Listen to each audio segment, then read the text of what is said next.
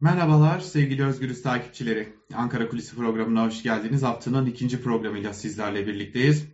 Malum dün Gelecek Partisi'nin önünden bir yayın gerçekleştirmiştik ve e, o yayınımızda da Altılı muhalefet masasının e, ne gibi e, sonuçlar açıklayacağını, bundan sonraki hedeflerinin ne olacağını belirtmiştik. Nitekim e, verdiğimiz kulis bilgilerinin, bilgilerin yüzde e, neredeyse 90'ı da doğru çıkmıştı. Fakat o gün orada bahsetmediğimiz, daha da ayrıntılı bahsetmesi, bahsedilmesi gerektiğini düşündüğümüz önemli bir bilgi daha var.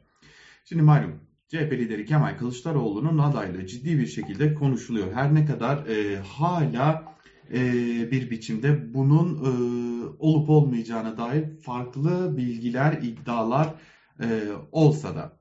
Fakat bir diğer yandan da başka durumlar var. Bu da şu ki CHP lideri Kemal Kılıçdaroğlu'nun adaylık için işletmeye başladığı strateji.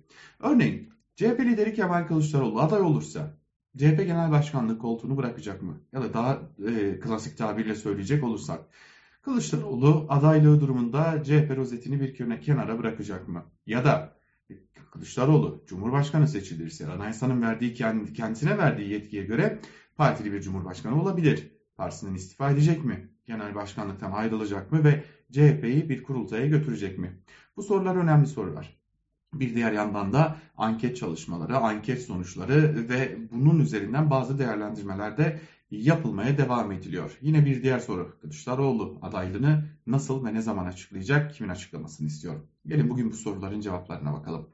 Hemen bakalım öncelikle Kılıçdaroğlu adaylığını kimin açıklamasını istiyor sorusuna bakalım. Aslında Kılıçdaroğlu'nun aklındaki e, isim ya da isimler e, işte dün aktardığımız gibi e, CHP lideri Kılıçdaroğlu'nun o altılı masada birlikte oturduğu diğer siyasi parti liderleri yani toplumun farklı kesimlerini büyüğüyle küçüğüyle temsil eden siyasi parti liderleri. Eğer bu olmazsa bile en azından Kılıçdaroğlu adaylığını en büyük ortağı olan uzun süredir de birlikte o ittifak ortağı olarak çalışmalar yürüttükleri İyi Parti lideri Meral Akşener'in açıklamasını istiyor. Ha eğer Meral Akşener de bu duruma yanaşmaz ya da bu durum gerçekleşmez ise işte o zaman Kılıçdaroğlu e, belki de Kurban Bayramı'ndan sonraki süreçte artık adaylığını açıklamaya yanaşacak. Yani en azından adaylığıyla ilgili bugüne kadar spekülatif olan bilgilerin dışında bir mesaj verecek ve biz böylelikle Kılıçdaroğlu'nun adaylığını konuşmaya net biçimde başlayacağız. Öte yandan Kılıçdaroğlu'nun adaylığını açıklaması başka bir açıdan daha önemli. İddia o ki bu son günlerde konuşuluyor. E, muhalefet iktidara erken seçim için baskı yaparken iktidar da bir yandan Kılıçdaroğlu'nun adaylığını açıklamasını bekliyor. Yani e, şu an itibariyle muhalefetin elindeki en büyük koz Cumhurbaşkanı adayının isminin açıklanması.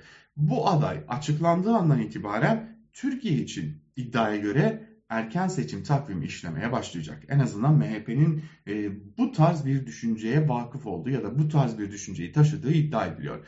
Lakin AKP kulislerine göre ise evet bir erken seçim olacak ama bu sanıldığının aksine e, aylar evveline taşınan bir erken seçim değil. Sadece bir ya da bir buçuk ay evveline taşınacak. Yani Mayıs ayı içerisinde, Mayıs 2023 içerisinde gerçekleştirilecek bir erken seçim olacak. Tabii başka muhtelif senaryolar da var.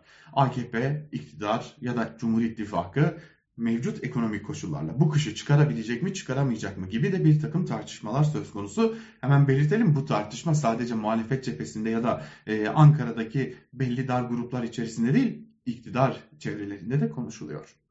Gelelim bir diğer önemli konuya. Kılıçdaroğlu aday olması halinde ve dahi seçilmesi halinde CHP'den ayrılacak mı? Bunun için şimdiden belli bir strateji e, belirlenmiş durumda diyebiliriz. Hemen belirtelim. Evet CHP lideri Kılıçdaroğlu rozetini çıkaracak ama genel başkanlık koltuğundan ayrılmayacak.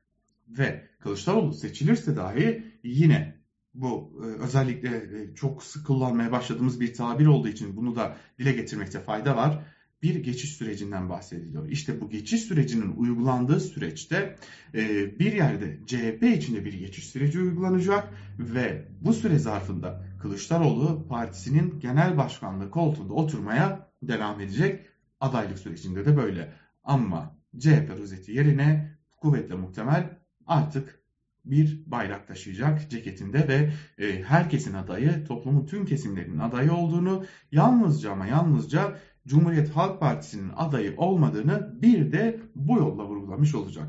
Ve dair ilerleyen dönemlerde belki de Kılıçdaroğlu Erdoğan sonrası Türkiye'nin bir yerde ilk tarafsız cumhurbaşkanı, yeniden ilk tarafsız cumhurbaşkanı olma hedefini de kendisinde taşıyor ve bu nedenle o sürece gelindiğinde de elbette ki partisinden ayrılacak. Hatta iddia o ki Kılıçdaroğlu'nun genel başkanlık koltuğu için aklında bir ya da iki isimde bulunuyor. Bu isimlerden birini hepimiz tahmin ediyoruz. Bir diğer isim ise son dönemde partide kendi adından ikinci adam olarak bahsettirmeye başlayan bir isim diyor CHP'liler. Gelelim anket çalışmalarına, oy oranlarına.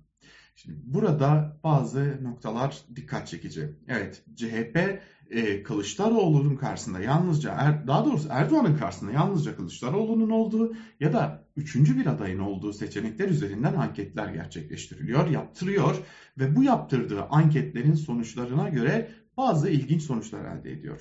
Mesela Kılıçdaroğlu ile Erdoğan arasındaki oy farkının sanıldığının aksine çok da büyük olmadığı, kuvvetle muhtemel seçimin ikinci tura kalabileceğine dair anketler CHP'nin e, kasasında. Ancak üçüncü bir adayın olması halinde, hele ki bu aday güçlü bir aday olacak, olur ise işte o zaman seçim kesinlikle üçüncü tura kalıyor CHP'nin yaptırdığı anketlere göre. Ve işte bu durumda da ikinci turda karşı karşıya gelecek isimler Kılıçdaroğlu ve Erdoğan oluyor ve buradan Kılıçdaroğlu'nun kesin bir zaferle ayrılacağına dair de yine anketler Cumhuriyet Halk Partisi'nin kasasında bulunuyor. Bunu da belirtmiş olalım. İşte Kılıçdaroğlu'nun bir yandan adaylığı, bir yandan CHP Genel Başkanlığı koltuğu derken böylesi bir durumla karşı karşıya Cumhuriyet Halk Partisi. Yani sadece Türkiye açısından bir süreci değil, bununla birlikte CHP açısından da çok ama çok kritik bir süreci konuşuyor olacağız. Ankara Kulisi'nden bugünlük de bu kadar. Bir başka programda görüşmek umuduyla. Hoşçakalın.